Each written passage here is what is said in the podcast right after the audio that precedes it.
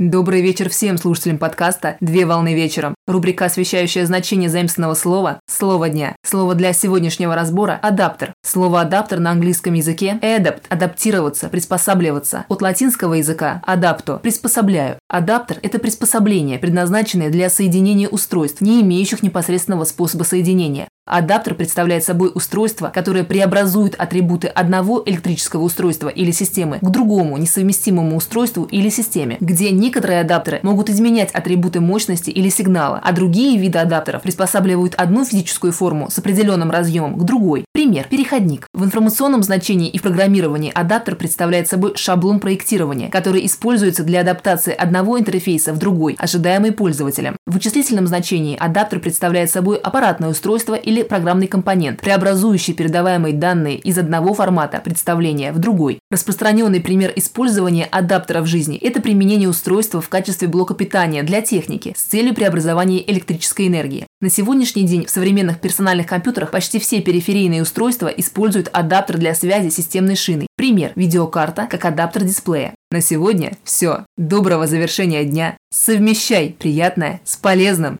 Данный материал подготовлен на основании информации из открытых источников сети интернет с использованием интернет-словаря иностранных слов.